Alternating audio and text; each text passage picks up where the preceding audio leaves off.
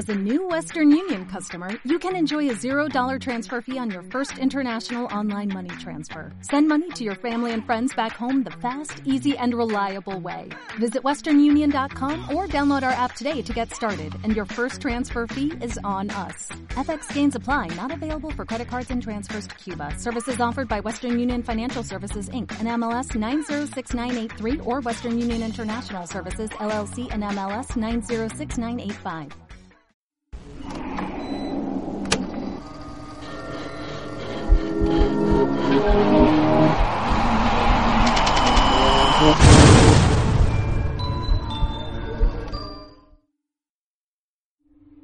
Incontables misterios envuelven a este mundo.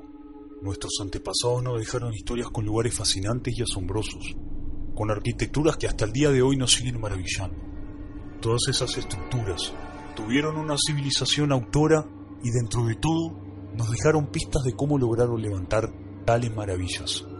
Pero existen unas en particular que datan de miles de años, específicamente hace 1200, las cuales no dejaron ninguna evidencia de sus creadores, ninguna inscripción o algo que nos ayudara a descubrir con qué fin las edificaron.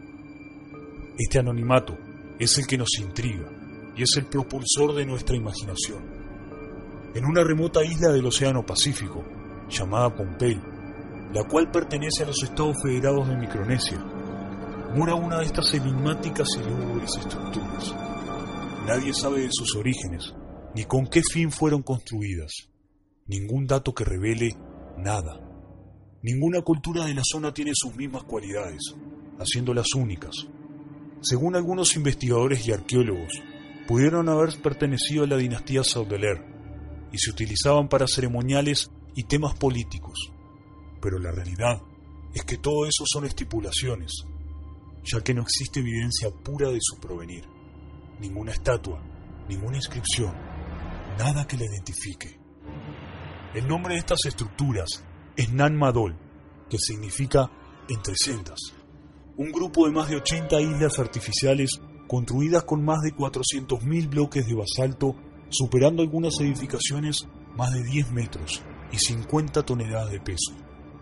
Esto no es nada asombroso, pero si tomamos en cuenta el tiempo en el cual fueron construidas, sí que nos sorprenderemos.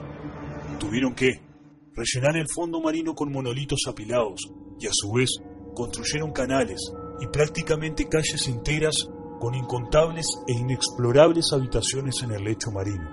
Luego de eso, cuando los cimientos de esa ciudad submarina sobresalían de las profundidades, comenzaron a construir casi una réplica exacta de lo que se encontraba debajo, como si las estructuras superiores se vieran reflejadas en el fondo del océano, formando un panorama sumamente inquietante.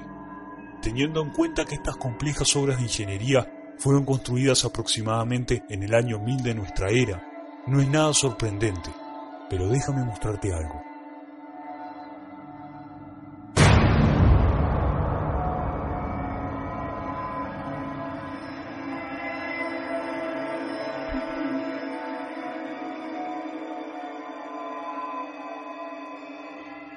Como pudiste apreciar, están prácticamente en el medio de la nada. Lo cierto es que estos monolitos fueron tallados y traídos de otros sitios y algunos llegan a pesar hasta 50 toneladas. En ese entonces no existía ninguna embarcación capaz de transportar tales cargas, y si las hubiera, esta cultura de tan solo 25.000 habitantes, por lo que se estima, no pudieron haberlas empleado. Hablando de sus habitantes, en las cercanías y estructuras aledañas no se encontró ningún resto fósil, ni de un solo habitante, ninguna herramienta, nada. Solo desaparecieron sin dejar rastros. Las leyendas de las tribus cercanas cuentan que fueron construidas por magos que tenían la habilidad de hacer levitar las piedras, llamándolas mediante conjuros desde otras regiones del Pacífico, logrando así que a medida llegaban las pétreas moles, se fueran apilando por sí solas.